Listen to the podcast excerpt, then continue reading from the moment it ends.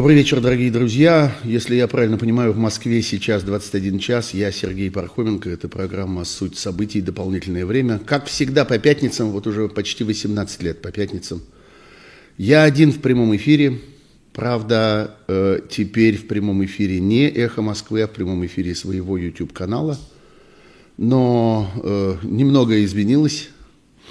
Я думаю, что э, наш эфир пройдет пройдет как обычно.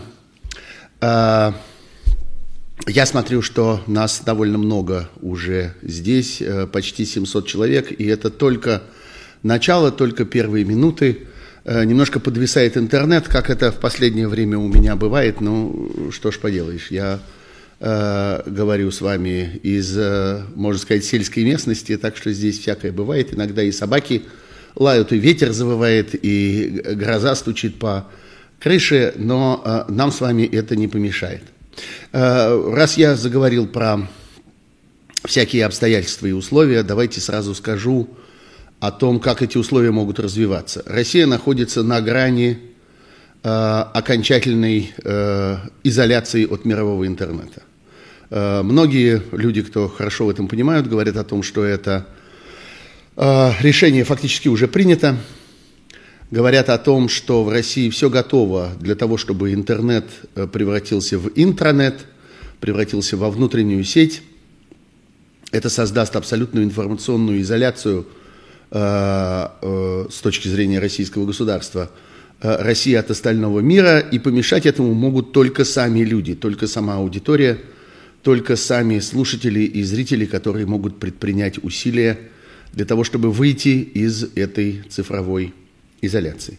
Я думаю, что многие знают, э, что есть э, возможности обходить разного рода блокировки при помощи специальных программ, их обычно называют VPN, есть специальные браузеры в интернете, есть много разных ухищрений. Если вы сами не чувствуете себя достаточно уверенно в этой сфере, э, если вы не эксперт по этой части, то я надеюсь, что в вашем окружении всегда найдется человек, который вам подскажет.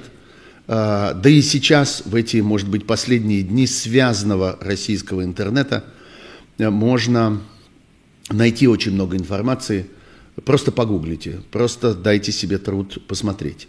Отдельная угроза нависла над YouTube. Сегодня это наиболее эффективный и пока еще наиболее массовый канал связи э, тех, кто э, делает журналистскую информацию, делает журналистскую работу и э, нашей аудитории.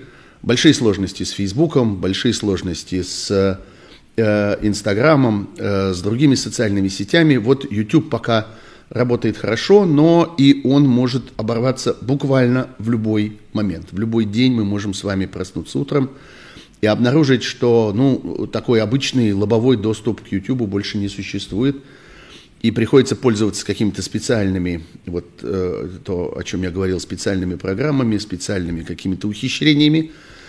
Э, вот, э, если этот, э, если этот канал окончательно оборвется, что вполне возможно, и об этом станет как-то понятно и мне, и вам – это станет понятно и мне, и вам, а, будем с вами что-то придумывать. Конечно, никакого альтернативного YouTube у нас с вами нет. Никакой RuTube в этой ситуации ничему помочь не может и никаким образом заменить его не может. Но а, уже сейчас я хочу обратить ваше внимание, что все стримы, которые вы можете видеть на моем канале, а я вещаю почти каждый день теперь на моем YouTube-канале, либо один, либо с кем-нибудь из гостей, я приглашаю обычно себе собеседников, и вы могли видеть уже и э, адвоката Илью Новикова, и э, Сергея Алексашенко, и Владислава Иноземцева, э, и Татьяну Фельгенгауэр у меня здесь в гостях, а до того еще Виктора Шендеровича. Я думаю, что гостей будет еще много. Ну, например, я сейчас договариваюсь с моим другом, замечательным российским аналитиком, экспертом и э, просто блистательным журналистом Кириллом Роговым. Надеюсь, что в начале следующей недели, если все будет в порядке, он будет у меня э, здесь гостем.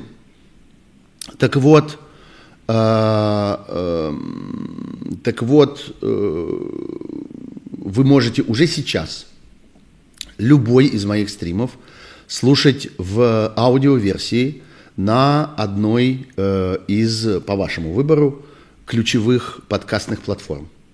Э, эти подкасты, эти аудиоверсии есть на Google подкастах, есть на Apple подкастах, есть на TuneIn, есть на Spotify, э, есть еще где-то. Посмотрите, пожалуйста, в описании любого из э, моих стримов вы увидите этот набор этот набор ссылок, и вы можете воспользоваться любой из них. Я буду постепенно этот набор расширять. Кроме того, если э, произойдет вот такой вот обрыв YouTube, я буду выкладывать аудиоверсии непосредственно у себя в телеграм-канале Пархом Бюро. Пожалуйста, подпишитесь заранее на телеграм-канал Пархом Бюро э, для того, чтобы быть в курсе. Э, если придется к этому прибегнуть, я вообще избегал этого, потому что, ну, телеграм-канал не для этого предназначен.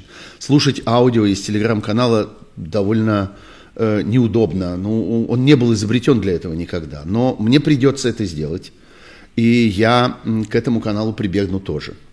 А, буду придумывать еще и другие а, возможности с вами связаться. А, но вот аудиоподкасты, поскольку они существуют в ваших смартфонах, на ваших э, планшетах и просто в ваших компьютерах в качестве приложений, приложений, которые вы можете скачать, если у вас Apple техника из App Store, Э, если у вас эм, Android, то из Google Play.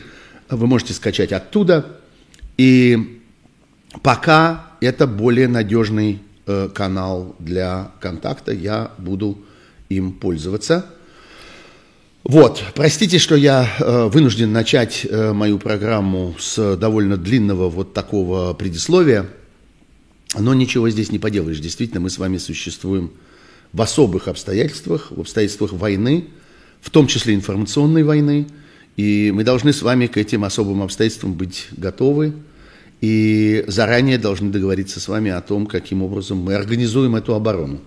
Поэтому я думаю, что э, это время прошло не зря, тем более, что, уверяю вас, примерно так же будут действовать и другие участники интернет-вещания сегодня, те, на кого вы смотрите в YouTube. Я думаю, что по этому образцу, по этой схеме э, многие будут обходить эту блокировку, поэтому если вы научитесь таким способом добывать мои стримы, то я надеюсь, что вы таким же способом научитесь получать информацию и от других авторов, которых вы привыкли смотреть. Так что это э, в любом случае, э, я думаю, полезный инструктаж и Э, пожалуйста, не забывайте, что такая возможность существует.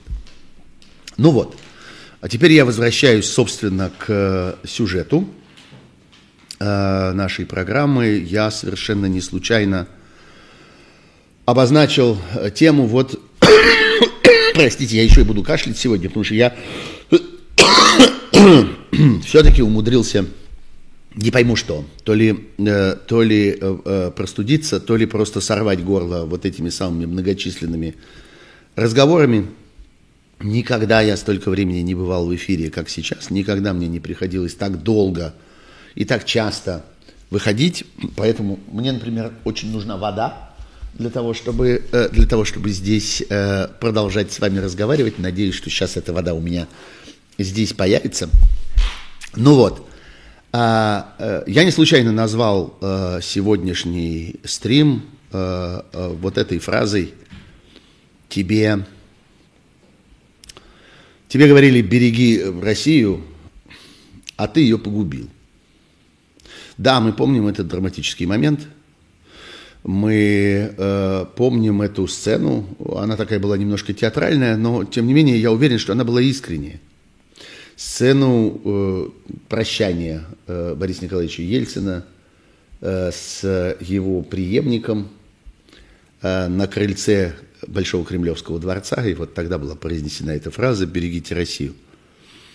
Э, я не склонен относиться к ней как, э, так сказать, какой-то позе. Мне кажется, ну, насколько я представляю себе Ельцина, э, насколько я представляю себе его как человека, а мне все-таки очень долго довелось вблизи наблюдать его. Я тогда был действующим журналистом, репортером и летал по миру вслед за Ельциным и бывал на э, его пресс-конференциях, его поездках по России и на всяких мероприятиях в Кремле.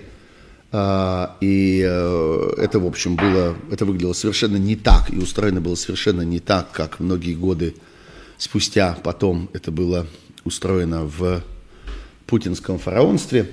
А, поэтому мне кажется, что я представляю себе этого человека, представляю себе его натуру, и мне, честно говоря, кажется, что в этих словах было немало искреннего. Он действительно так чувствовал этот момент. И вот сегодня, спустя 22 года, мы можем с вами констатировать, что за три недели э, безумный российский диктатор уничтожил Россию. Страна погублена, причем она погублена не одномоментно, не на сегодня, она погублена на многие годы, может быть, десятилетия вперед. Ей предстоит выбираться из того состояния, в котором она оказалась.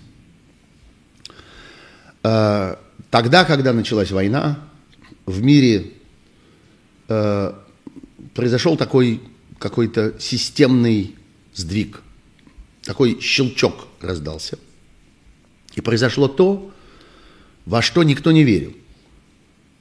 Ну, ровно так же, как до последнего момента никто не верил в то, что безумный российский фараон действительно, э, действительно э, начнет войну. Михаил Фафанов пишет мне 15 минут эфира о чем? О том, Михаил Фафанов, что вам, дураку, предстоит делать дальше. Вот о чем. Вы, Михаил Фафанов, не поняли, о чем эти 15 минут эфира. Обратитесь, пожалуйста, к кому-нибудь, кто есть рядом с вами, кто вам растолкует. Надеюсь, что возле вас есть человек с мозгом внутри головы. Нельзя же жить одному безмозглому. Михаил Фафанов. А, ну вот, простите, отвлекся на Михаила Фафанова, уж больно, уж больно смешная реплика. Вот, а, так что а, мне представляется, что так же ровно, как никто не верил в то, что война все-таки начнется, хотя, как мы теперь понимаем, было громадное количество э, сведений об этом. Очень хорошо сработала в данном случае западная разведка, э, натовская и американская, и они, в общем, понимали, что происходит. И тем не менее, я думаю, что они и сами не верили, и мы не верили. И я до последнего момента считал, что это такая игра, что это такая взаимная игра на нервах, это такой блеф и взаимный блеф. А, но война началась, этот сдвиг произошел, а навстречу произошел сдвиг в реакции мира. Мир решился на то, на что не мог решиться эти 8 лет. Э, мир исключил Россию из состава себя. Сегодня э, на мировой карте зияет огромное дырище, там, где была Россия. И нам с вами, гражданам России, э, людям, которые считают Россию своей родиной, людям, для которых Россия единственное место на земле, до которого нам в сущности есть дело, а я абсолютно уверен, что большинство моих зрителей, так же ровно, как и я, так относятся к России. И на вопросы всегда, а вот у них там, а вот э, почему вы как-то э, России запрещаете, а вот в Америке то, а вот в Аргентине все, а вот в Габоне это, а в Камеруне еще больше. Э, я на это всегда отвечал, знаете, а мне в сущности наплевать. Для меня никакие события в Габоне, Камеруне, а, э, Италии, Соединенных Штатах, Японии и Китае и где угодно еще не являются никаким аргументом и никаким оправданием а, для э, того ужасного, что происходит в России. Меня интересует Россия и только Россия. И я переживаю за Россию и только за Россию. Так вот, а, мир решился на то, на что он не решался все эти 8 лет, на настоящие санкции. И сегодня э, набор мер, которые были приняты в отношении России, э, по существу разрушили российскую экономику. Конечно, центральным событием стала конфискация, как это теперь уже можно назвать, не просто блокировка, не просто взятие под контроль, а конфискация. А, огромной доли э, российского финансового резерва. Специалисты говорят сегодня, что в общем можно быть уверенным в том, что э, эти деньги России не вернутся. Потому что с тех пор, как эта мера, предупредительная мера, аварийная мера, с тех пор, как эта мера была принята, Россия наделала слишком много ужасного по распоряжению своего фараона и его негодяев. Так я назвал бы людей, которые его окружают. Это произошло уже после того, как эти деньги были э, заморожены, взяты под контроль. Это большая доля российского валютного запаса. После этого э, развивалась война, после этого были бомбежки больших и малых городов, после этого э, танковые колонны двинулись по Украине, после этого были приняты все те чудовищные решения, которые привели сегодня к тому страшному положению, в котором оказалась Россия и в военном смысле, и в экономическом смысле, и в политическом смысле, и в социальном смысле, и в этическом смысле. Эти деньги будут э, использованы, и, в общем, в этом сегодня нет никаких сомнений, на исправление того, что режим безумного фараона наделал за эти последние три недели. Э, я думаю, что э, мы должны согласиться с мнением экспертов. Например, в моем эфире об этом говорил Владислав Иноземцев очень подробно, очень аргументированно.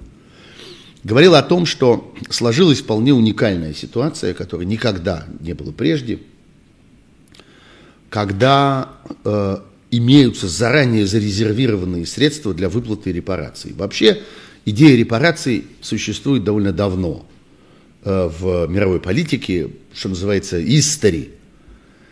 И, пожалуй, с очень давних времен, не знаю, там, со средних веков, или, может быть, со, со времен э, эпохи Возрождения,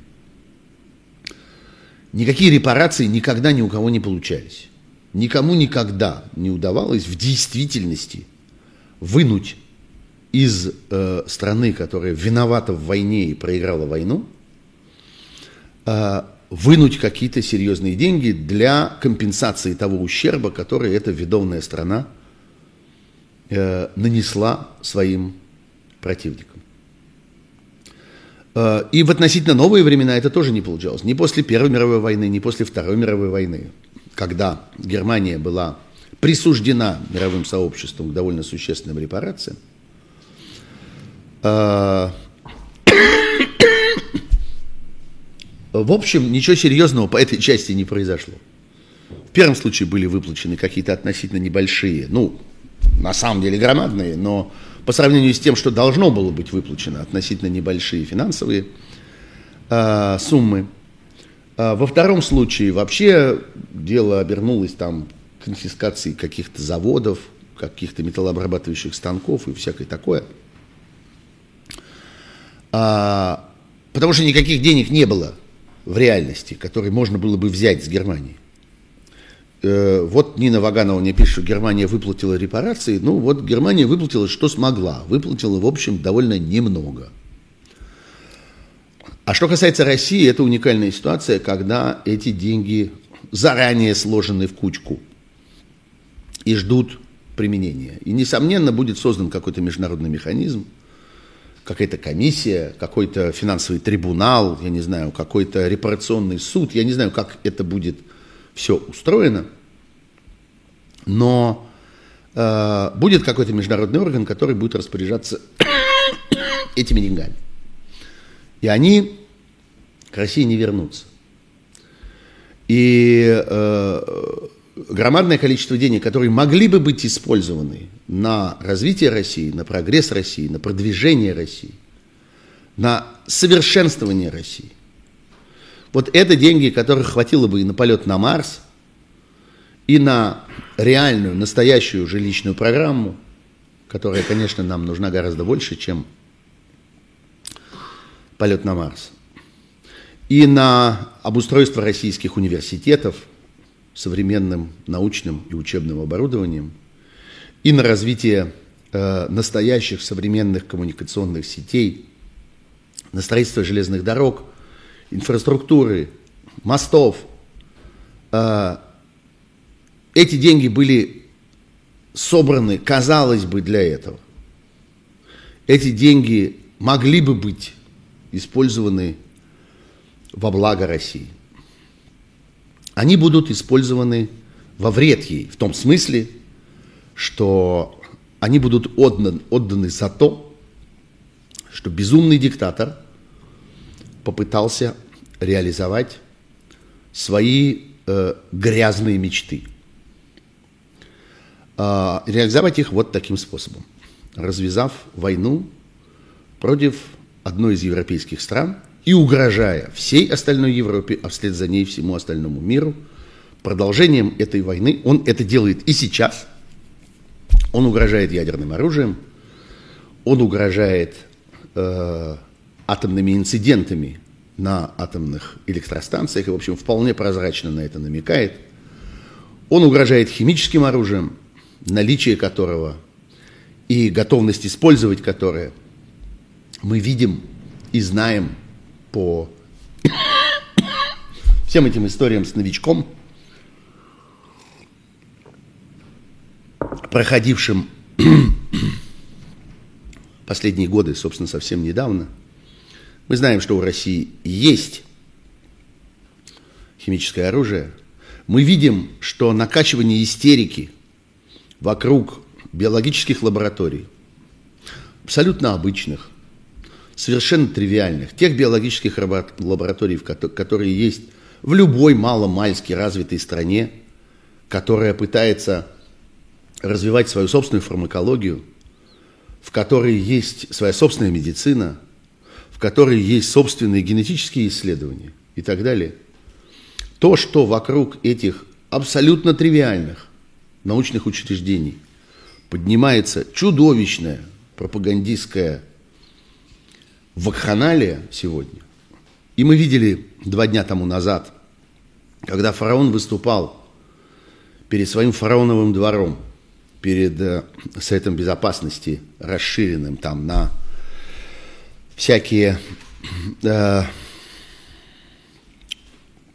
на всякие э, э, дополнительные политические круги, не знаю даже, как это назвать. В широком составе, в общем, это политбюро собиралось. Так вот, он там сильно качал эту тему.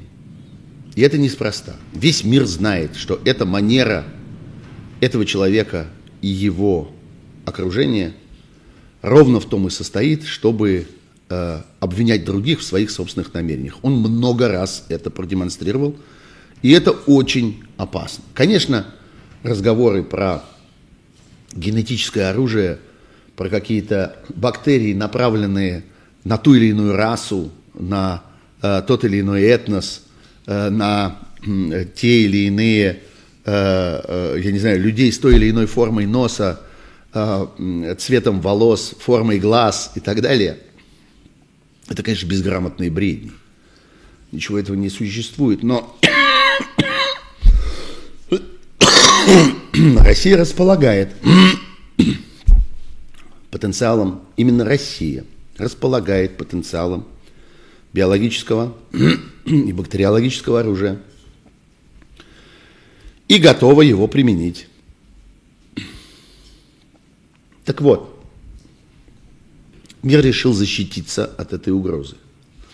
И защитился теми мерами, в которые никто не верил. Вот э, только Евросоюз, если, э, если посмотреть внимательно, подробно на то, что произошло на протяжении последних трех недель, только Евросоюз э, с момента э, вторжения России в Украину принял уже четыре пакета, четыре волны санкций, цель которых заставить безумного российского диктатора прекратить бессмысленную, грязную войну, которую он развивал в соседней стране, и которая привела уже не только к э, огромному количеству смертей, убитых людей, покалеченных людей, осиротевших детей, но и хотя бы к миллионам беженцев, судьбы которых сломаны, и мы не знаем, когда эти люди, и никто не знает, когда эти люди вернутся к нормальной жизни. И, кстати, наблюдение за этими беженцами является очень жестоким, но очень эффективным экспериментом для того, чтобы научно арифметически доказать, что в действительности происходит в Украине. В какой мере то, что там происходит, можно считать защитой населения от какой-то выдуманной нацистской угрозы или чего-то такого, э, избавлением населения от чего-то ужасного. А в какой мере можно считать это агрессией, в какой мере можно считать это жестокостью, в какой мере можно считать это вероломным нападением. Для этого достаточно сравнить Просто потоки беженцев. Сегодня, по данным Высокого комиссариата по делам беженцев, это наиболее авторитетная мировая структура, которая э, концентрирует сведения обо всех перемещенных лицах в результате разного рода конфликтов, стихийных бедствий и прочих неприятных событий. Никого авторитетнее, никого точнее – Никого объективнее, чем эта ООНовская структура, не существует. Разумеется, Россия участвует в работе этих структур, как э, член Совета Безопасности ООН. Так вот, по данным Высокого комиссариата по делам беженцев, 4%, 4% беженцев из Украины направляются в Россию и Белоруссию включая тех, кто направляется в Россию и Белоруссию с территорий так называемых Донецкой и Луганской республик. 4%. Остальные бегут от России, прочь от России. Во все, без исключения, страны, имеющие с Украиной общую границу. Вот прямо по карте можно смотреть. Польша, Словакия, Венгрия, Румыния, Молдавия, э, так и бегут. А в Россию не бегут. Несмотря на то, что Россия настаивает на организации так называемых гуманитарных коридоров, таким образом, в такой конфигурации, чтобы люди вынуждены были из осажденных городов, обстреливаемых городов, разгромленных городов бежать в Россию. Не бегут. Даже под страхом бомбежек не бегут. И расскажите кому-нибудь о том, что им не дают, их запугивают, им не разрешают. Или еще что-нибудь такое. Когда речь идет о жизни и смерти, люди выбирают то, что им кажется более безопасным. Не выбирают они Россию. 4%. Все. Так вот, с начала вторжения России в Украину четыре пакета европейских санкций. Эти санкции по своему содержанию в общем очень похожи на санкции американские, канадские, японские, британские. Но давайте посмотрим на европейские повнимательнее. Мы же все-таки о Европе говорим. Украина европейская страна. Россия не состоявшаяся европейская страна. Страна, в которую вовсе даже не со времен Петра Первого, а гораздо-гораздо раньше. Все прорубали, прорубали. Иван Грозный пытался жениться на королеве Елизавете. Засылал сватов, как-то всячески интриговал. Зачем он это делал? Хотел быть европейским государем. Хотел принимать участие в делах Европы. И он не был первым по этой части. Заметим. Так вот, в общей сложности 870 физических лиц были подвергнуты персональным санкциям. Это политики, это близкие к Кремлю, связанные с Кремлем, с бюджетом, с денежной трубой, с карманами Путина, с э, кошельками людей, которые обслуживают Путина – Э, вот такие э, э, бизнесмены. Ну и люди, которые, совершенно не имея на это никакого права, называют себя журналистами. В действительности никакими журналистами они не являются. Являются они профессиональными распространителями пропаганды и дезинформации. Вот три основных категории людей, которые попали в эти 870, в список этих 870 физических лиц, подвергнутых санкций. Теперь они не могут физически ездить в страны Европейского Союза. Их счета и прочее имущество там заморожены, они не могут им пользоваться, не могут его вывести, не могут, разумеется, завести нового. Они судорожно пытаются сделать это через подставных лиц. У многих из них это было заранее заготовлено, многие из них заранее записывали свою собственность свои счета на разного рода лакеев и горничных. Сегодня эти люди их грабят, о чем мы можем, э, так сказать, ну, с некоторым, я бы сказал, злорадством вам сообщить по делам им. Э, но помимо этих э, личных обстоятельств, есть санкции, э, есть санкции э, индустриальные, финансовые, секторальные, направленные на различные сферы российской экономики, российского хозяйства, российской общественной жизни. Кстати, чтобы закончить с физическими лицами, заметим, что активы Э, президента Путина и главы Министерства иностранных дел Лаврова тоже заморожены. Это вполне беспрецедентная вещь. Понятно, что они прямых активов не имеют, они владеют, опять-таки, через подставных лиц, через разного рода хитрые схемы. Э, но, во-первых, санкции вещь долгосрочная. Когда-нибудь, если вдруг кто-нибудь из них останется в живых после всей этой истории, Э, то, может быть, они попытаются воспользоваться этими активами. И тогда эти санкции будут иметь значение.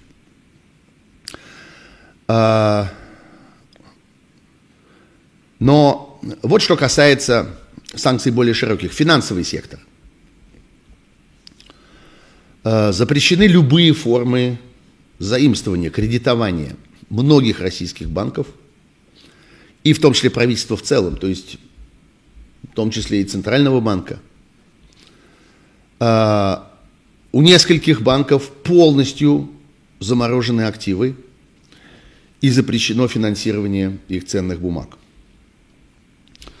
Громадное количество госкомпаний поименованы в этих списках.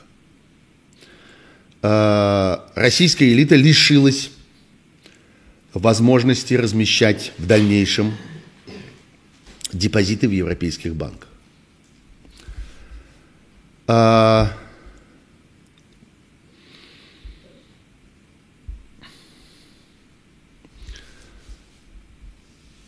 э, наложен полный запрет на операции с большим, большим количеством российских госпредприятий, которые так или иначе имеют отношение к военно-промышленному э, комплексу России. Рейтинговым агентством европейским запрещено присваивать рейтинги России, как стране, э, рейтинги также российским компаниям и оказывать рейтинговые услуги российским клиентам. Это чрезвычайно важная часть вообще всего обращения ценных бумаг. Вот эта индустрия рейтингов. Э, Европейский Союз отменил действие режима наибольшего благоприятствования в отношении российских товаров и услуг. По существу разрушена система ВТО, которой на протяжении десятилетий стремилась Россия и потом пользовалась как член ВТО. Разнообразные бредни всяких безграмотных российских депутатов, точнее людей, которые э, приобрели э, путем политических интриг и разного рода коррупционных операций – право называться депутатами, в действительности они не выигрывали никаких выборов, в России нет выборов на протяжении многих лет, хорошо бы это помнить. Но вот эти вот люди с депутатскими ну, удостоверениями в кармане, они очень любили говорить о том, как ВТО вредит России.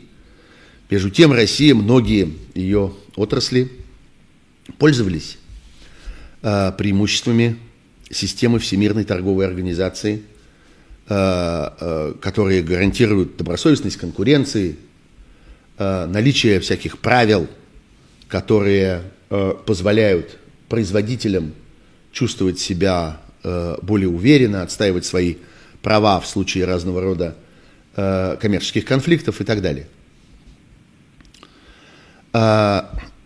Россия когда-то, еще совсем недавно, многие ее компании пользовались общим режимом благоприятствования, привилегированным режимом в своем взаимодействии с партнерами в странах ЕС. Ничего этого больше нет. Все это отменено. А, в энергетическом и в промышленном секторе уже с 2014 года действует запрет с момента аннексии Крыма на поставку нефтяного оборудования а, Э, на модернизацию нефтеперерабатывающих заводов и так далее.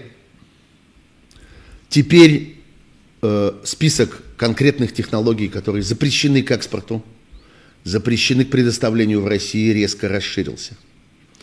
Запрещен даже импорт для России изделий из металла, которые э, используются в энергетическом, нефтяном секторе, для производства труб и так далее.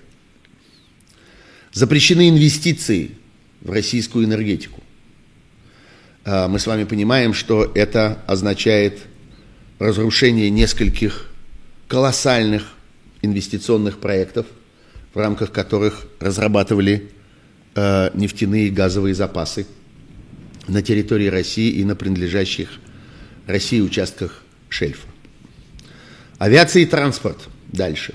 Запрет на экспорт, на продажу, на поставку, на передачу в Россию любых самолетов на любых основаниях и в любой форме, а также любых деталей, запчастей, комплектующих, оборудования, чего угодно. Российская авиация полностью изолирована от мира.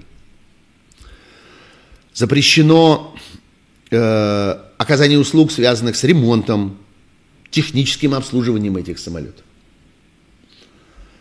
Запрещены финансовые услуги и операции, которые так или иначе связаны с функционированием авиации и транспорта. Европейское воздушное пространство закрыто для всех самолетов, которые принадлежат России или гражданам России, или организациям, зарегистрированным в России – или как так или иначе контролируются российскими физическими или юридическими лицами, включая, разумеется, самолеты, которые принадлежали частным лицам. Вот эти знаменитые private джеты, самолеты олигархов, всяких поваров, разнообразных бандитов, чиновников в свободное от полетов на этих самолетах время – Есть еще смешной сектор. Санкций, предметы роскоши. В общей сложности 20 категорий, как сообщает Европейский Союз, 20 категорий товаров, в отношении которых введены запреты на продажу в России. Это драгоценные камни, дорогие автомобили, э, всякие ювелирные украшения, часы, даже изделия из дорогой кожи. Это все забавно покажется вам, но речь идет о том, чтобы разрушить качество жизни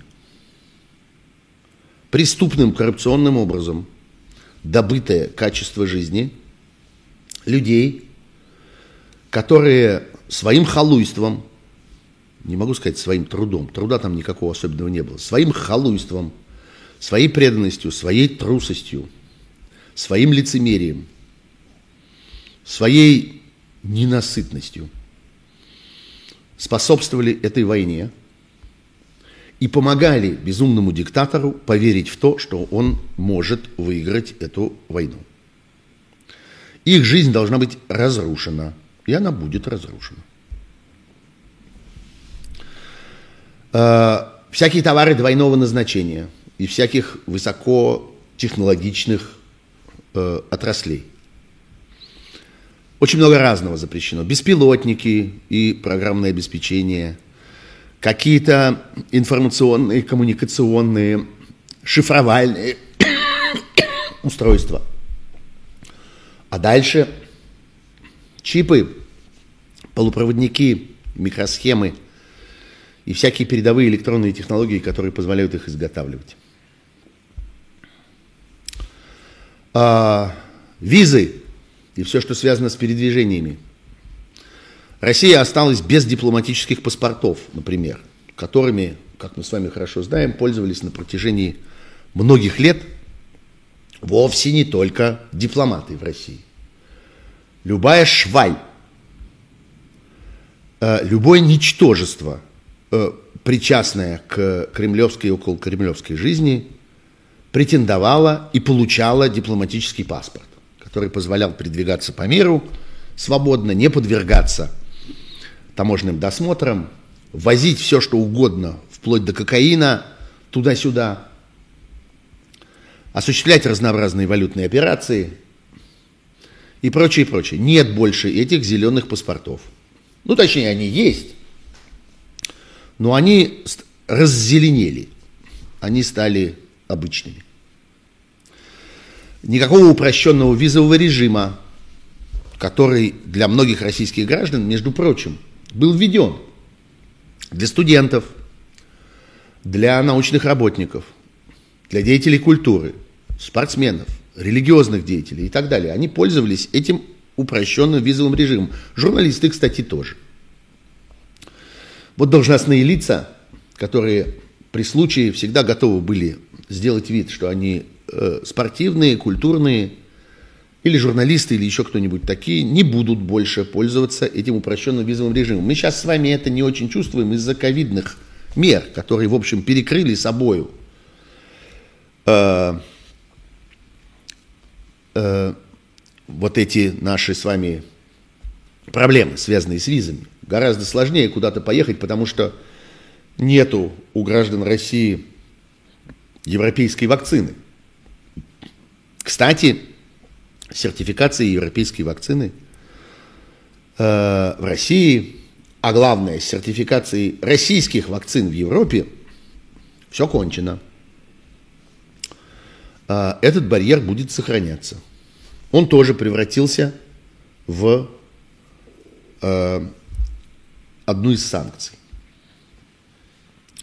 И, наконец, последнее, что лично мне представляется наиболее важным, ну, это, несомненно, не наиболее важное, это очень важное, и для меня просто более заметное, это то, что касается разного рода контролируемых безумным диктатором и его негодяями. Ресурсов манипулирования информацией, дезинформации, вранья, лжи, пропаганды и клеветы. Приостановлено все, что связано с Russia Today, спутником и прочим хозяйством этих шлюх. Шлюхи больше не вещают в мире. В том числе не вещают при помощи трансляций. Через кабели не вещают шлюхи. Спутникового и интерактивного телевидения у шлюх больше нет. И шлюшьи веб-сайты и приложения закрыты. Приостановлено действие всех лицензий, которыми шлюхи пользовались, и разнообразных разрешений и соглашений о распространении. Ничего этого больше нет. Вот такой небольшой тур по европейским санкциям. Чтобы вы понимали, что то, над чем любят посмеяться всякие толстые, Макдональдс, мы сами котлету зажарим, булку испечем. Кока-колу сварим из бузины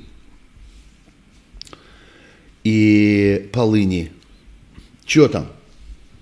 Долго ли? А, сами соберем Volkswagen из того, что было, из оставшихся заржавленных деталей на складе заводов АвтоВАЗа.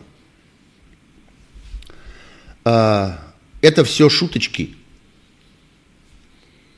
А в действительности дело обстоит вот так, как я описал. А, вот э, картина разрушения России. Россия осталась один на один со своим безумным диктатором и его негодяями. Мир от России отвернулся и отказался помогать ей выжить в этих обстоятельствах. А, ну вот, я бы хотел дальше, во-первых, напомнить вам, что вы находитесь на канале Сергея Пархоменко. Нас с вами 8 с лишним тысяч человек, которые одномоментно смотрят эту программу. А, и число это непрерывно растет, я вижу этот график. Немного пока собралось лайков, что, конечно, меня огорчает. Особенно вот в такие моменты, э, когда э, мы, может быть, последний раз с вами можем общаться таким образом. Мне кажется, что нужно все-таки приложить какие-то усилия для того, чтобы нас с вами хотя бы в этот момент стало больше. Подписывайтесь, пожалуйста, на этот канал, ставьте эти лайки и рассказывайте вашим друзьям и знакомым о том, что этот канал все еще существует, а когда он не сможет существовать, он будет искать способов добраться до вас какими-нибудь окольными путями. А так, я по-прежнему Сергей Пархоменко, это программа «Суть событий. Дополнительное время». Давайте с вами пойдем дальше – и я думаю, что сюжет, о котором неплохо было бы поговорить, э, это переговорный сюжет. На этой неделе несколько западных источников, в том числе очень авторитетная и э, надежная газета Financial Times британская, сообщили о том, что существует некоторое движение на тех переговорах, которые идут между представителями Украины и делегация безмозг... делегации безмозглых попугаев во главе с э, господином Мединским, которых туда выставила Россия. Я несколько раз уже говорил, почему э, путинская Россия предпочла выставить на переговоры безмозглых попугаев. Потому что она, путинская Россия, не отвечает за их попугайские речи и за их попугайские решения. Всегда можно будет то, что попугаи во главе с Мединским э, на этих переговорах утвердят, то, что они там нащелкают своими клювами, всегда можно будет исполнять, что называется, творчески. Хочешь исполняешь, не хочешь не исполняешь. И всегда сохраняется возможность сказать, вы что, с ума сошли? Вы с кем договаривались-то? Ну вот вы с кем договаривались, с того и спрашиваете. Вам это кто? Мединский обещал? Ну попросите у Мединского, пусть он исполнит. Мы здесь при чем? В этом, собственно, смысл, в этом тот месседж, который передает руководство безумного диктатора и его негодяев, передает э, другой стороне на этих переговорах. Мы относимся к этим переговорам безответственно. Но это составляет э, некоторый э, такой информационный поток. Это составляет некоторый э, предмет для наблюдений. Как ведут себя попугаи? Что они говорят? Как меняется э, их песня? Как они разворачивают свои перья? Так или сяк? Тенденция важна. И мы видим, что постепенно, как кто-то хорошо очень сказал, мне очень понравилась эта э, метафора, что мы с вами читаем сказку о рыбаке и рыбке, по-моему, Илья Новиков это сказал. Мы с вами читаем пушкинскую сказку о рыбаке и рыбке задом наперед. В первой главе старуха хочет быть владычицей морской, а в последней главе просит заменить ей разбитое корыто – а не вот так, как это у Пушкина. Наоборот, от корыта к владычеству. А, постепенно аппетиты снижаются. И сегодня речь идет о том, что Россия требует э, нейтрального статуса. Даже произносятся всякие слова, что вот пусть Украина будет вроде Австрии или вроде Швеции. Как бы большое европейское государство – у которого есть там силы правопорядка, а следовательно есть какие-то вооруженные люди, люди в военной форме, военные учебные заведения и все остальное, все есть, но внеблоковый статус. Не является частью ни того, ни сего, не участвует ни в каких совместных действиях, не принимает решений на уровне военных блоков и так далее. А, возникает немедленно вопрос, это вы за этим Харьков э, разнесли. Это вы для этого уничтожили Мариуполь, чтобы превратить э, Украину в государство вроде Австрии? Знаете, я здесь вспоминаю самое начало своей журналистской карьеры. Я работал в независимой газете. Тогда, когда она только начиналась, еще в самом конце 90-го года, в начале 91-го года – это была одна из первых э, реально негосударственных газет и э, очень сильная журналистская команда. Я помню, что я был этим очень воодушевлен, очень гордился тем, что я к этой команде принадлежу, и там все было хорошо. Там были замечательные авторы, там были э, блистательные дизайнеры, там было очень интересное руководство редакции, и там было несколько прекраснейших карикатуристов – там был такой карикатурист, его звали Вадим Мисюк. Он жив до сих пор, я иногда его вижу Фейсбуке. Он, конечно, очень изменился за эти годы. Фактически перестал рисовать, но он был. Поищите, в интернете есть его картинки. И вот, а, когда началась Первая Чеченская война, а, э, я еще работал там. А, а нет, это уже была не независимая газета. Это уже была газета «Сегодня», куда я перешел с большим куском независимой газеты. Извините за этот, может быть, излишний экскурс в историю русской журналистики. И Вадим Мисюк тоже с нами вместе переместился. Да, и вот была такая карикатура э, в начале Чеченской войны, Первой Чеченской войны. Соответственно, это конец 94 -го года, начало 95-го. Э, стоят два генерала у окна, а за окном руины дымящиеся. Поднимаются такие дымки, пожары кое-где, бредут по дороге какие-то беженцы с узелками. И один генерал так протягивает руку к окну и говорит другому с гордостью, наконец-то здесь появятся детские сады и ясли. А это действительно был кусок тогдашней пропаганды, что вот зачем чеченская война. Ну, там как-то все очень плохо, социальная инфраструктура не работает, э, как-то э, руководство Чеченской Республики не справляется, тогдашнее, в главе с генералом Дудаевым. И вот мы, значит, сейчас все это исправим, улучшим. Для этого войну начнем. Ну вот, организуем им детские сады и ясли. Вот примерно это же самое э, сейчас, этот, эта старая прекрасная карикатура Мисюка воспроизводится в отношении Украины. Наконец-то Украина расцветет. Теперь, когда э, Россия разбомбила ее, раздавила ее, разорила ее, погубила в ней людей, разогнала их по миру, теперь, наконец, там появятся детские сады и ясли, и она станет похожа на Австрию. Вот, значит, что требует Россия. На самом деле, конечно, за этим, за всем есть и другие требования. Не только это связано с э, отказом от плана вступления в НАТО, а, с обязательством не размещать иностранные военные базы и вооружения на своей территории. А, но еще, конечно, а, есть территориальные претензии. Есть Крым, который Россия требует признать за ней, и есть Луганская и Донецкая область, которую Россия требует признать за ней в административных довоенных границах.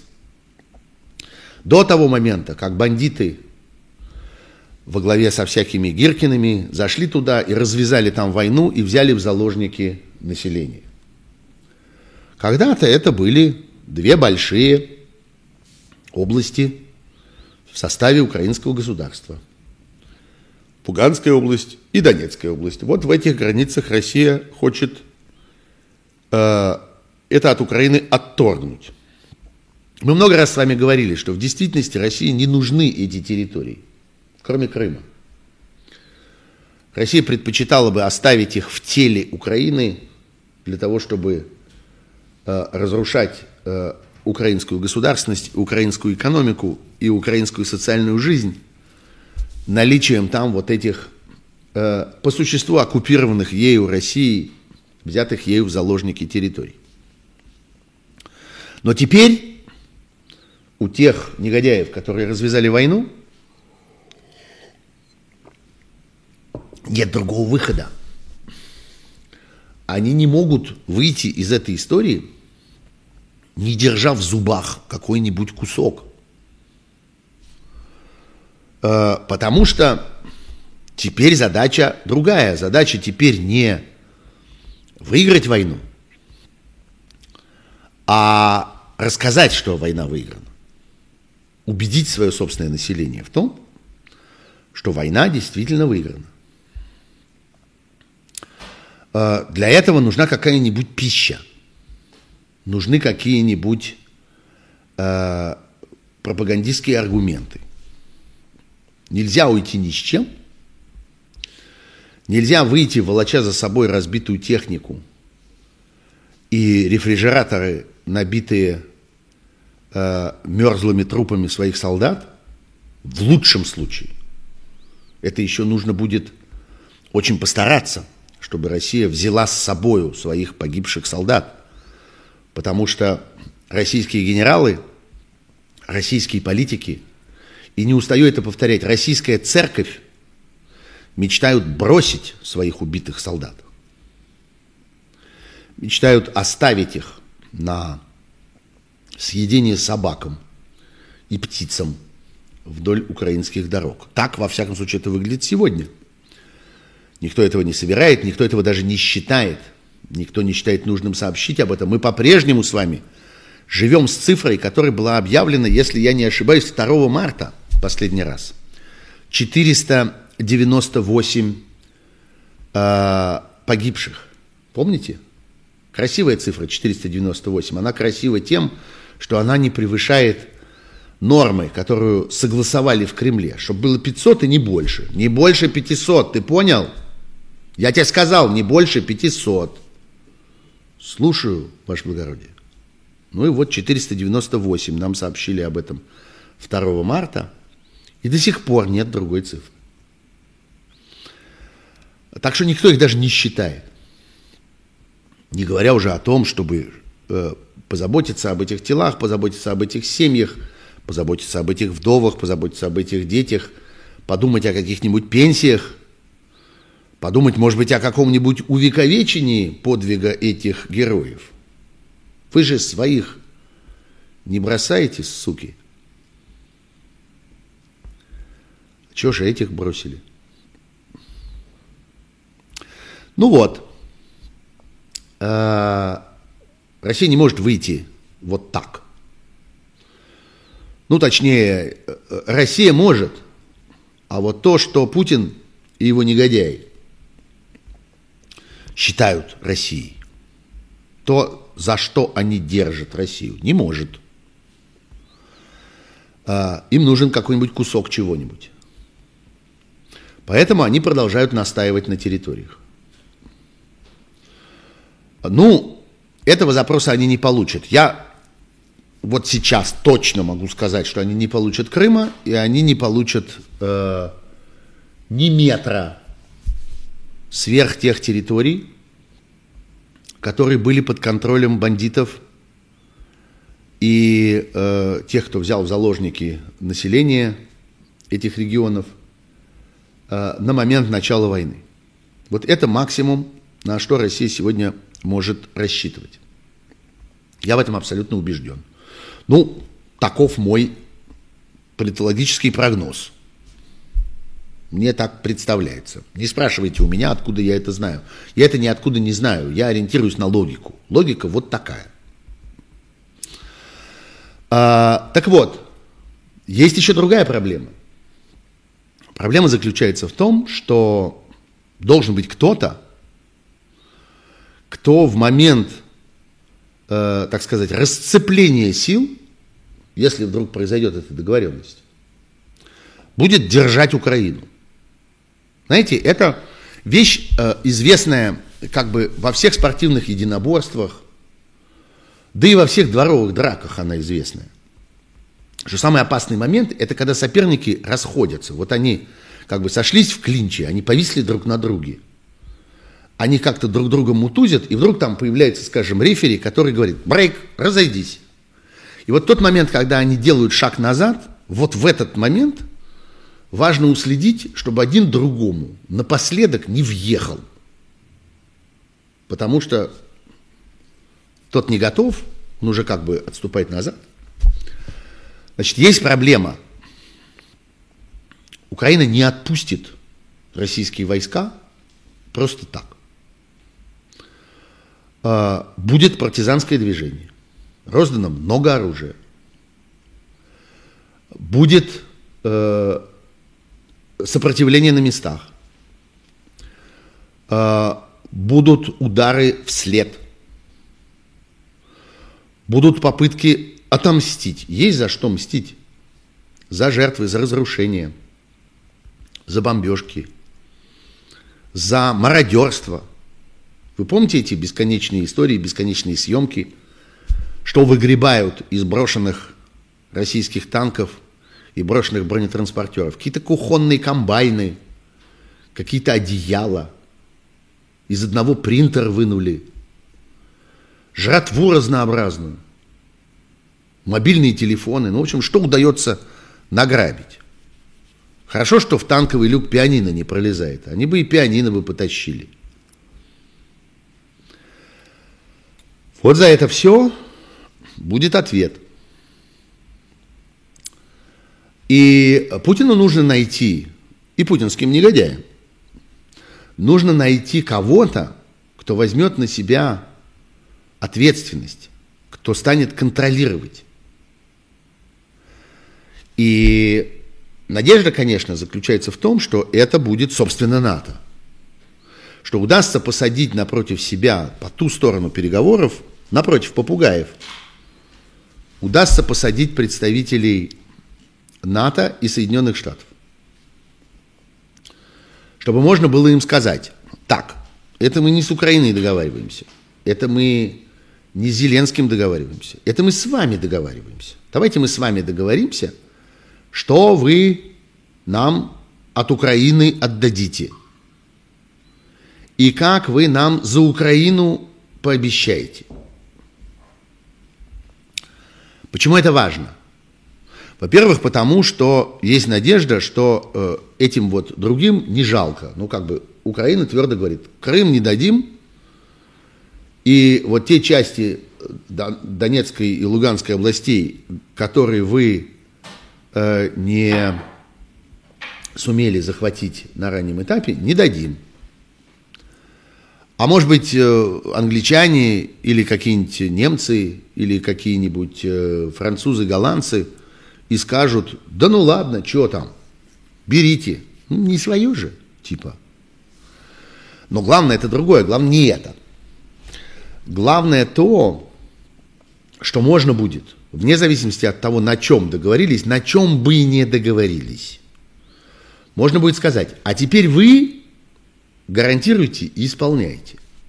Это ваша ответственность, чтобы нам не стреляли в спину – это ваша ответственность, чтобы унитаз, который мы вырвали в чьей-то хате и затащили в бронетранспортер, у нас никто не пытался отнять.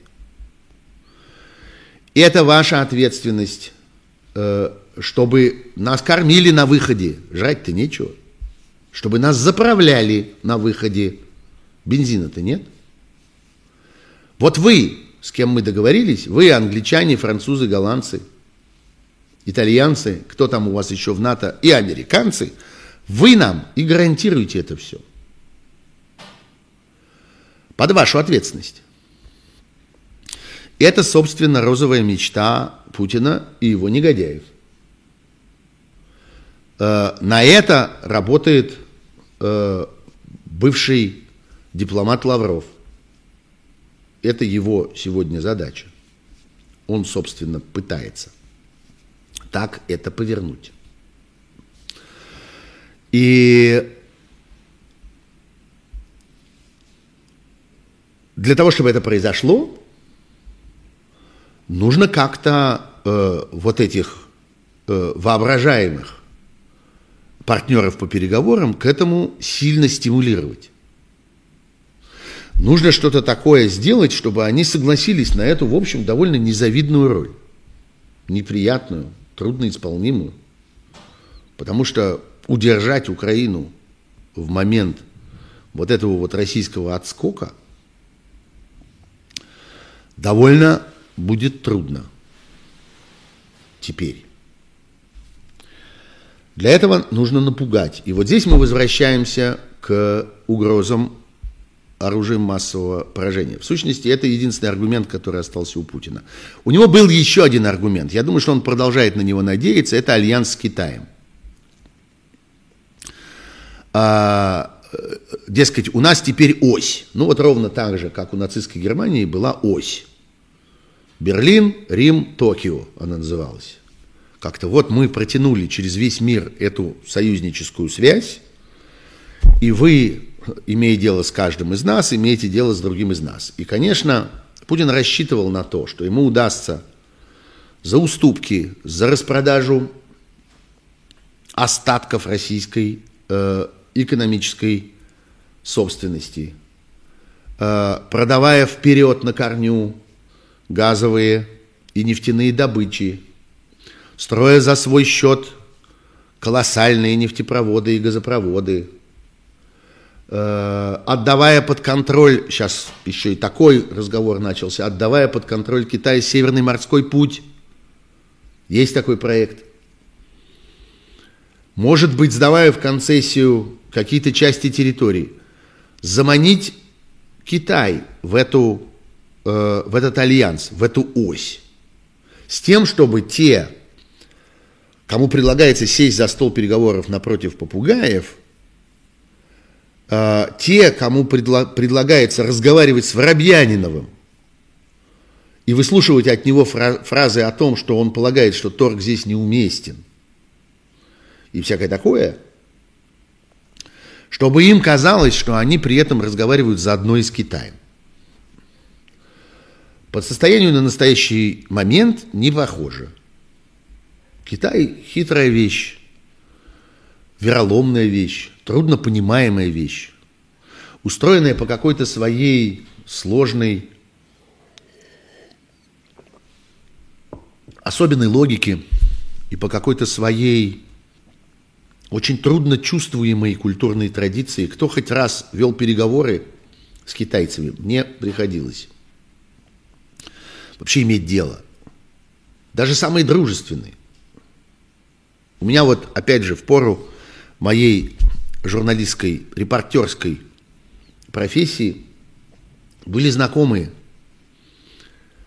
из китайского информационного агентства, из нескольких китайских э, газет. Они были симпатичные ребята, но ужасно трудно было с ними иметь дело. Ужасно трудно было понять, что им нравится, что им не нравится. Они согласны на самом деле, не согласны. Интересно им, неинтересно. Ужасно. Пусть никто на меня не обижается, но вот есть некоторые виды млекопитающих, например, медведи, про которых известно, что никогда не угадаешь, в каком они настроении. Вот как бы у медведя на лице ничего не отражается. Он и в ярости, и в, так сказать, сытом умилении выглядит более-менее одинаково. Поэтому нужно с ними быть очень осторожным.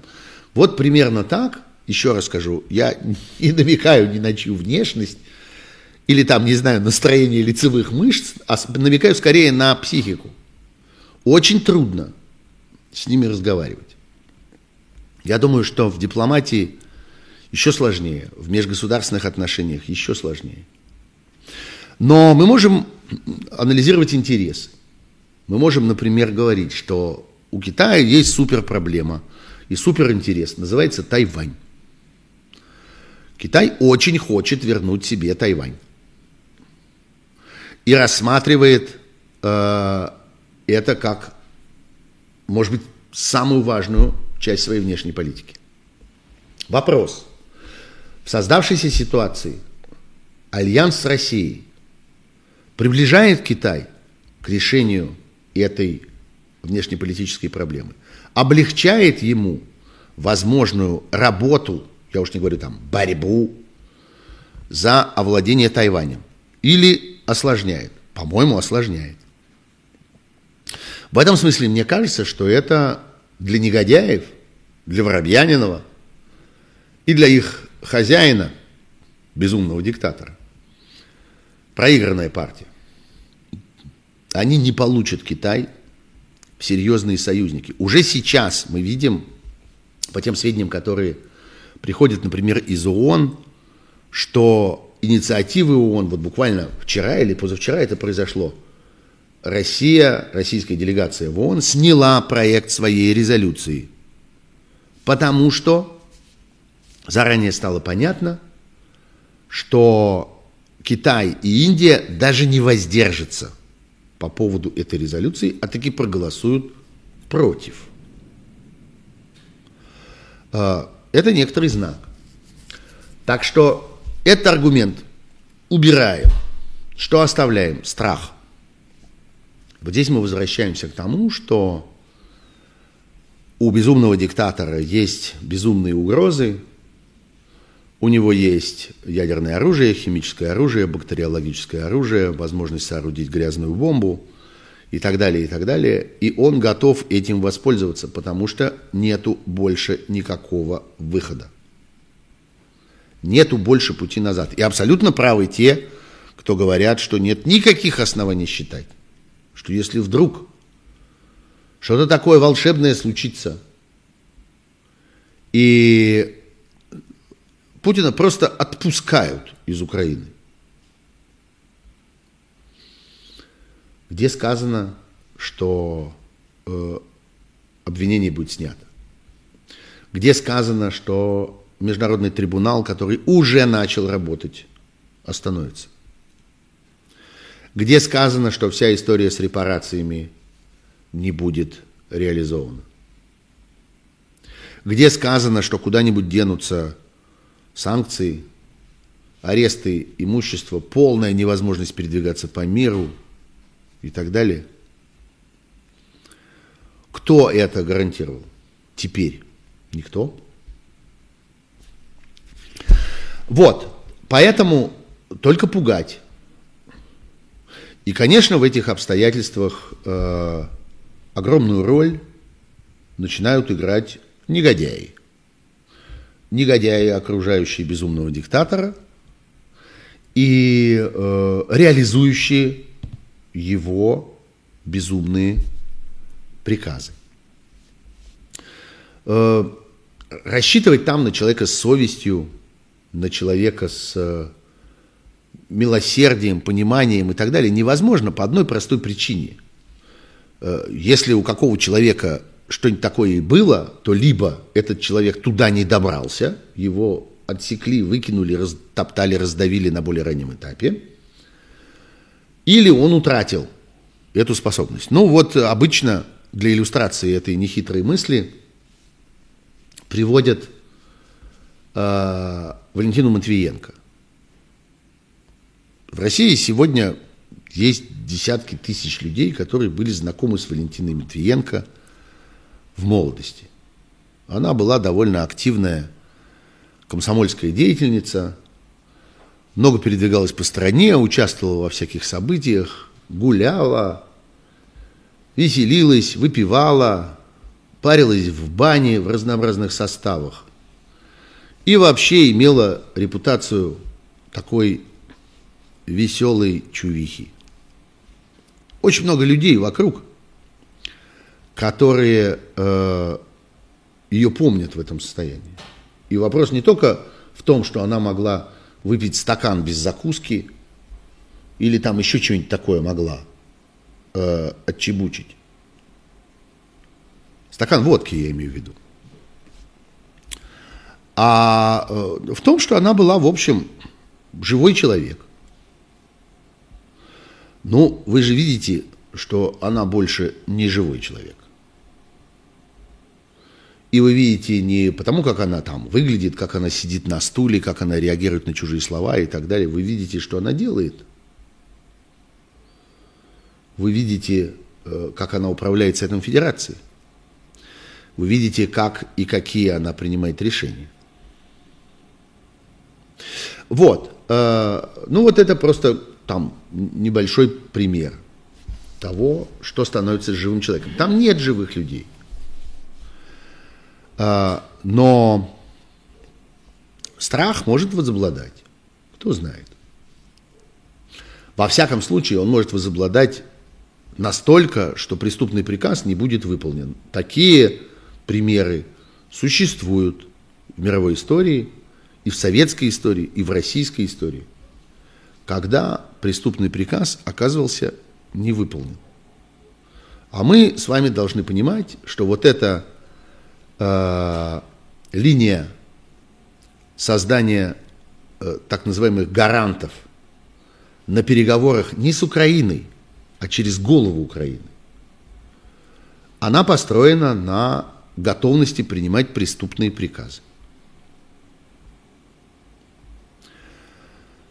Речь Путина два дня тому назад на этом самом расширенном заседании Совета Безопасности была речью э, очень неуверенного в себе человека, понявшего, что он влез в тяжелое и, в общем, что называется, немотивированное положение. Это вот опять же, как в спорте, что-то у меня много всяких спортивных аналогий сегодня, ну что ж поделаешь. То, что называется невынужденными ошибками. Когда э, не то, что соперник заставил, как-то сильно ударил по мячу, и вот изо всех сил надо стараться этот мяч отразить там в теннисе, скажем. Нет. А вроде несложное было положение, сам промазал. Сам что-то куда-то не туда двинул, не так встал, не так примерился, не так приложился, и мячик полетел не туда. Невынужденная ошибка. Их обычно, э, когда комментируют скажем, теннисные матчи отдельно считают эти невынужденные ошибки. То же самое есть и в шахматах. Вроде как-то сам заигрался. Не знаю, там в, в всяких спортивных единоборствах, в борьбе и так далее. Не соперник на тебя наехал, а сам как-то подставился. Вот эта ситуация э, безумного диктатора и его негодяев. И не зря безумный диктатор бесконечно оправдывается. Бесконечно снова и снова наворачивает эти э, мотивы, эти оправдания. А вот у нас не было другого выхода, а вот нас заставили. Э, я даже стал их коллекционировать после этой речи. Нам просто не оставили никаких вариантов мирным путем решить проблемы, возникавшие не по нашей вине. И в этой связи мы были просто вынуждены начать специальную военную операцию. Мы эту помощь оказали, просто не могли, не имели права поступить иначе. У нас не оставалось другого варианта для самозащиты, для обеспечения безопасности России, кроме проведения специальной военной операции. И опять, и опять, и снова, и снова, и крутит, и крутит, и нанизывает, и нанизывает. Это от чего? Это от понимания, что вляпался. Уже даже до него дошло. Поэтому нужны враги, нужны предатели, нужны репрессии. Вообще все развивается как по нотам в действительности. Во всех учебниках написано, что безумные диктаторы и их безумные диктатуры кончают проигранной бессмысленной войной. Ну и во всех учебниках написано, что перед концом они пытаются организовать террор. Они пытаются устроить чистки среди своих, в своем собственном окружении. Пугаются каждого столба, видят во всем заговор. Им мерещится бунт, путь, угроза. И они режут, и режут, и режут, и режут вокруг. А еще пытаются мобилизовать тех, на кого они рассчитывают в этой резне, подставляя им иных, других, виноватых. И здесь, конечно, система пошла в разнос, демонстрируя в качестве этих иных, других виноватых всех, кто пытается говорить правду, всех, кто пытается вообще что-нибудь говорить. Я думаю, что если сегодня, и этому есть масса примеров, без согласования с начальством выйти на какую-нибудь большую улицу какого-нибудь большого города и закричать там «Слава Владимиру Владимировичу Путину! Да здравствуют доблестные российские войска, освобождающие мир от э, нацистской скверны!» Тут же скрутят и уведут, и унесут. Потому что голос выпадает из вот этого мерного жужжания. Можно жужжать, ни в коем случае не выделяясь из этого улья. Это уже сегодняшняя Россия. Она уже сегодня так устроена. Это не наши опасения, это не наши прогнозы. Это не то, что мы, глядя, скажем, на индустрию Э, санкций иностранных агентов и так далее, как мы это делали на протяжении многих последних месяцев, мы смотрели на это и говорили, так, мы видим, куда это развивается, мы понимаем, что они имеют в виду. Мы можем посчитать на несколько шагов и несколько ходов вперед. Это будет вот так. Оно наступило. Репрессии начались. И они идут по России в массовом масштабе. Людей хватают ни за что. У людей устраивают обыски и изъятия по однократному доносу на запись в телеграм-канале. Почитайте про сегодняшние события в Пскове с э, журналистами, имеющими отношение к газете «Псковская губерния». Там, среди прочих, есть, например, Светлана Прокопьева, хорошо вам известная, та самая, которую чудом вырвали, так сказать, из зубов этого вонючего медведя, когда ее обвиняли там в какой-то поддержке терроризма или чего-то еще. Сегодня опять обыски, опять изъятия. Кто-то донес на телеграм-канал.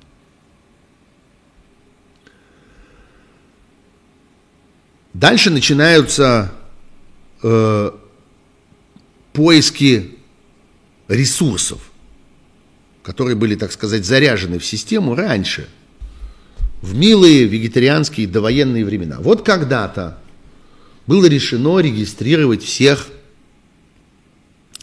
у кого есть рабочая виза, долгосрочная учебная виза, вид на жительство, связанный с работой или с учебой. Когда люди получают вид на жительство?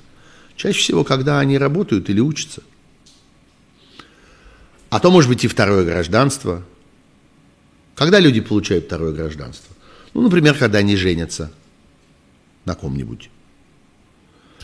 Или, например, когда они движутся к преклонному возрасту и понимают, что страна, которой они отдали всю свою жизнь и все свои налоги, не способна обеспечить им в пожилом возрасте пристойного лечения. Вот, например, много людей, тысячи людей, пожилых людей, десятки тысяч людей в России, людей, у которых есть те или иные еврейские корни, получили израильское гражданство на склоне лет, потому что, ну, там лучше лечат. Ну, есть шанс там получить доступ к хорошему врачу, к эффективным лекарствам, к современной э, хирургической технике, какому-нибудь там протезированию того и сего. Это было мотивом для громадного количества людей. И произошла регистрация этих людей. Регистрация под пение о том, что это ничего не означает. Мы никого ни в чем не собираемся дискриминировать, поразить каких-нибудь правах.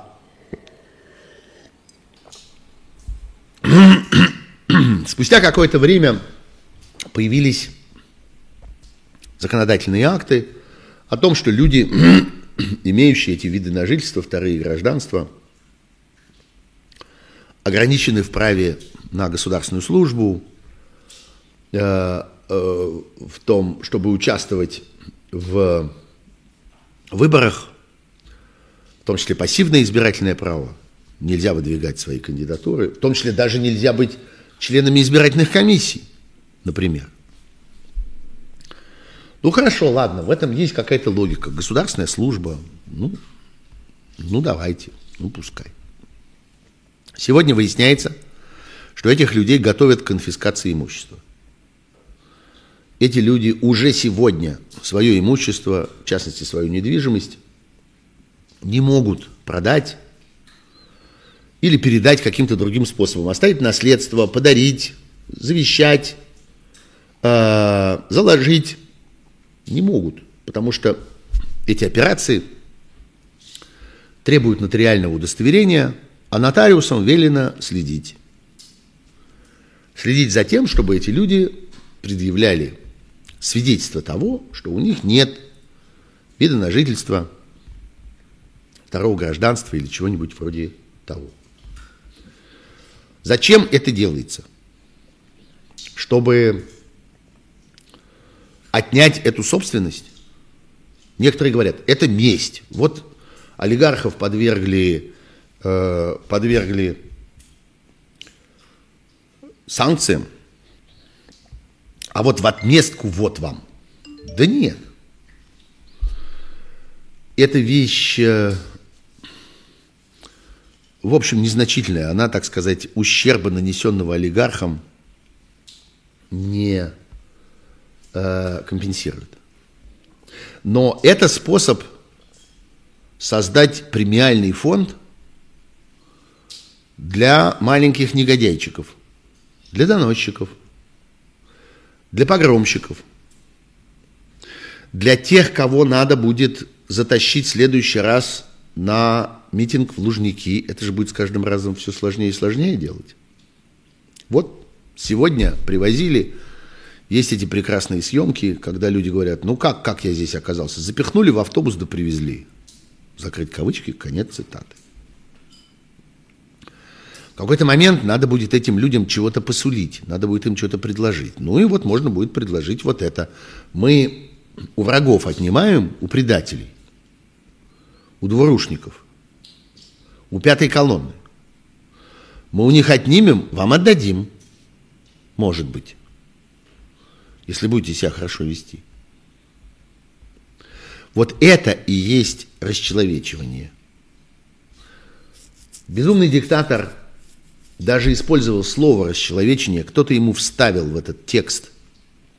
Это, в общем, вполне вялый, тухлый, некрасивый, сбивчивый, неубедительной речи, которую он произносил два дня тому назад, кто-то вставил слово «расчеловечение». Какой-то у него там есть изощренный спичрайтер, который эти слова подглядел в чьем-то инстаграме.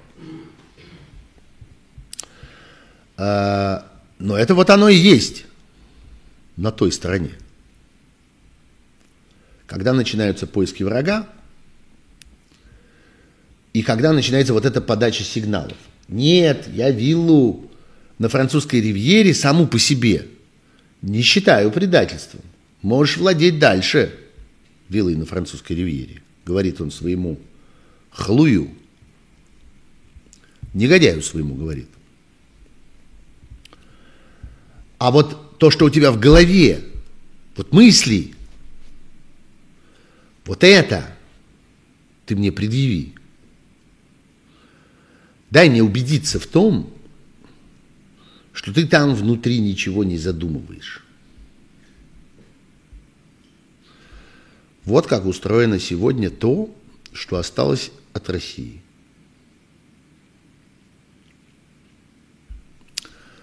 Нас с вами 10 тысяч, которые смотрят в каждую отдельную минуту эту программу. Вы мне наставили пять с половиной тысяч лайков. Спасибо. Похоже, довольно много шансов, что этот стрим последний, который я могу вести вот таким как бы лобовым способом. Дальнейшее зависит от вас, от того, Будете ли вы готовы к запретам и блокировкам?